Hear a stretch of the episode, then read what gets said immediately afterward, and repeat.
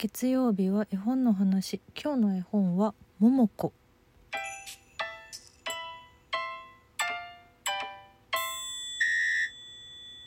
本日は2023年8月14日でございます。夏真っ盛り。お盆の時期なのでねこう帰省している人も多い頃かと思いますけども。実はね昨日の8月13日がね階段の日なんですって。階段怖い話の方の階段ね。ヒュードロドロドロの方ね。うん。まあそんなのもありまして。ちょっと背筋がぞくりとするタイプの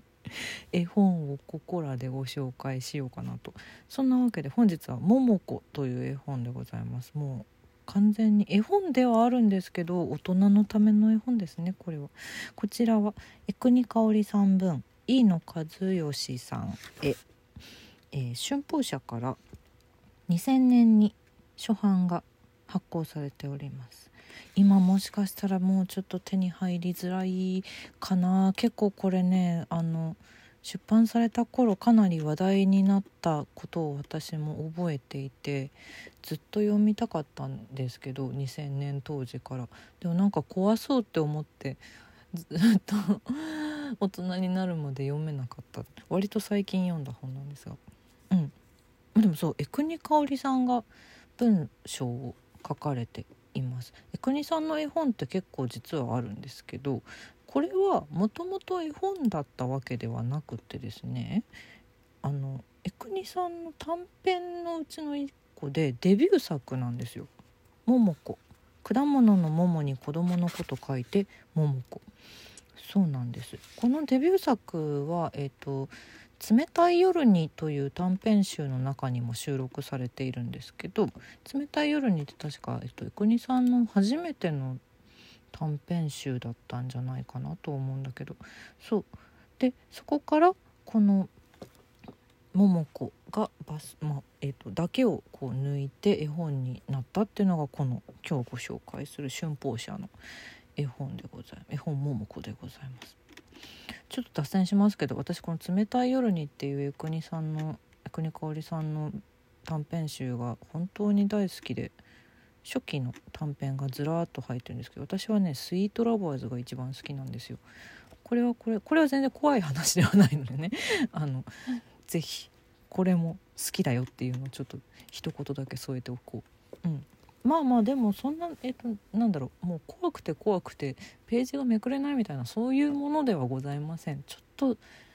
ちょっとゾクッとする。でもえっ、ー、とこれは愛の物語なのでと思っているので、うん、全然怖くはないんですがあの飯野和義さん絵を描かれている。飯野さんってねえっ、ー、と例えば「ネギ坊主の朝太郎」シリーズとかね、うん、なんだろう。ちょっとあの日本の昔話っぽい感じのイラストを描かれる方なんですよ。なので結構この表紙あの絵本ナビさんのページを今日もリンク貼ってるのでそっちで見れるんですけどちょっとゾクッとするよね多分この表紙の右半分の女の子が桃子なんだなっていうのが分かるんだけどちょっとゾクッとする表紙ですよね。うん、でも可愛くもありなんだろう子供とは思えない不思議な魅力に包まれている桃子とえー、この表紙で言うと「桃子」っていうタイトルが書かれているところ深く頭を下げている坊主の人がいますね。これ修行僧なんですけどこの修行僧と桃子のお話でございます。えーとどのぐらいどのぐらいお話言っていいのかな？そうだな何も知らずに読む方がおすすめではあるんですけれどもこれねそして絵本ナビさんの出版社からの内容紹介っていうところには大好きな人とずっといたい異色のデュエットで奏でる孤独な2人の悲しい恋の物語エクニワールドの原点に出会える大人の絵本っていうふうに書かれてますけどあななんかなんでしょう？なるほど。間違ってないですよ。全然間違ってないんですけど抜き取る場所を違うとなんかこんなちょっとちょっと爽やかな切なげな、まあ、切ない話なんですけどねっていう、うん、そういう見方もあるんだなと思いました。ちなみに私この「冷たい夜に」の短編集の時に桃子を読んだ時の印象っていうのはあんまりなかったんですよ。本 当ごめんなさい。ああのスイートラバーズが好きすぎてあんまりちゃんと覚えてなかったんだけどこうして飯野和義さんの絵とともに語られることによってこの桃子という物語がぐぐぐんとぐぐぐんともう何て言うか心にあの響きまくるっていうこの絵がすごいから、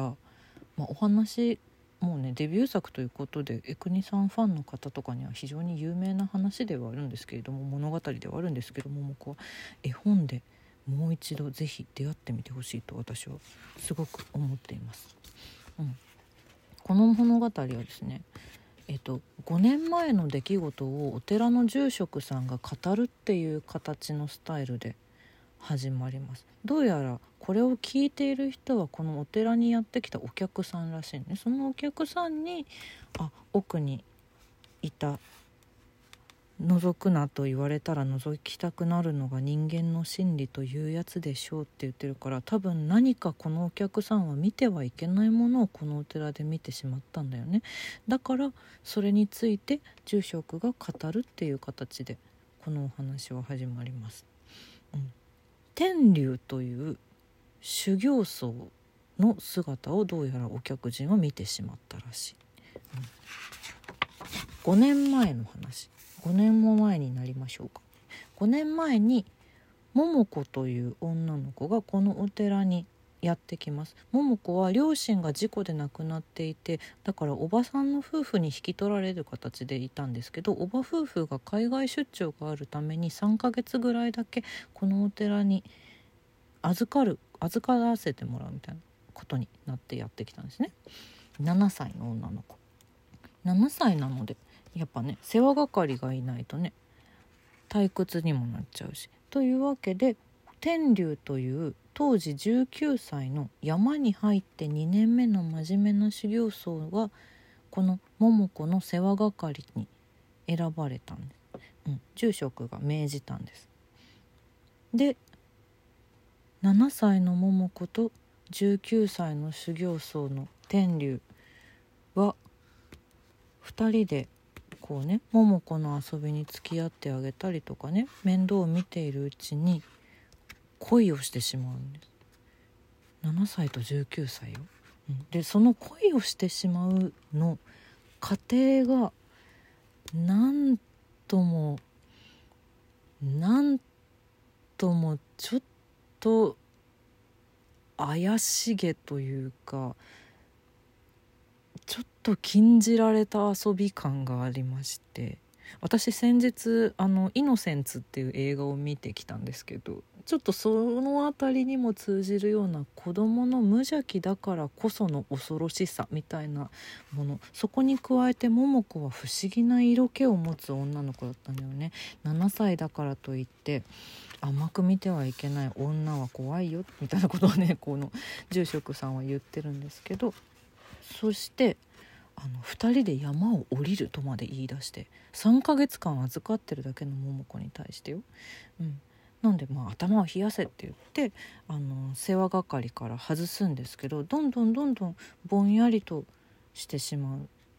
天竜は。まあ、そうこうしているうちに3ヶ月が経ちまして桃子は迎えのおばさん夫婦がやってきてお家に帰ることになるんですけど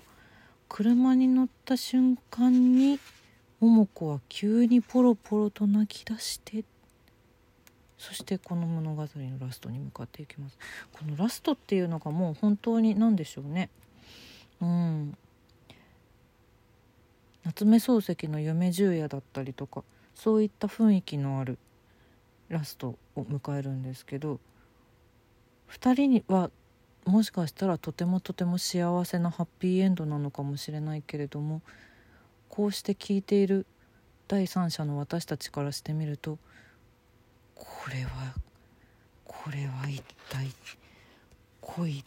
人を恋するということは偉いことですわなあって最後に住職は言うんだけれども本当にその通りそうなんです。っていうちょっとゾクッとする世にも奇妙な物語的な空気をまとった絵本でございます。ラストシーンがねはあってなるんだけどでこれがデビュー作かはあってなるんだけどあの飯野さんの絵の色がめちゃくちゃ綺麗なんですよ。めちゃくちゃ美しいんですよ特に最後の最後のこの2人を描いた絵っていうのがとても冷静に考えると恐ろしい絵なんだけれどもでもすごく綺麗な色を使っている。私このこの絵本のイラスト全部結構ねビビッドな色使いであの面白いなって思って読んでるんだけどこの最後の暗闇の中のはずなのになんて美しいんだっていう、うん、このページが一番好きですね。だからやっぱり絵本になったことによってよりなんだろうな物語がもともと短編集のうちの1個だったからっていうのもあるけど1個抜き出して絵本になったことによってこの物語をもっとより深く深く考えることができるようになっていると思っています。うん。いやこんな恋ができたら幸せなのかもしれないけれども恋とは偉いもんですなっていうそういう絵本です。うん、でもこういう女の子は本当にいるかもしれないよねみたいなちょっと夏にゾクッとしたい人ぜひ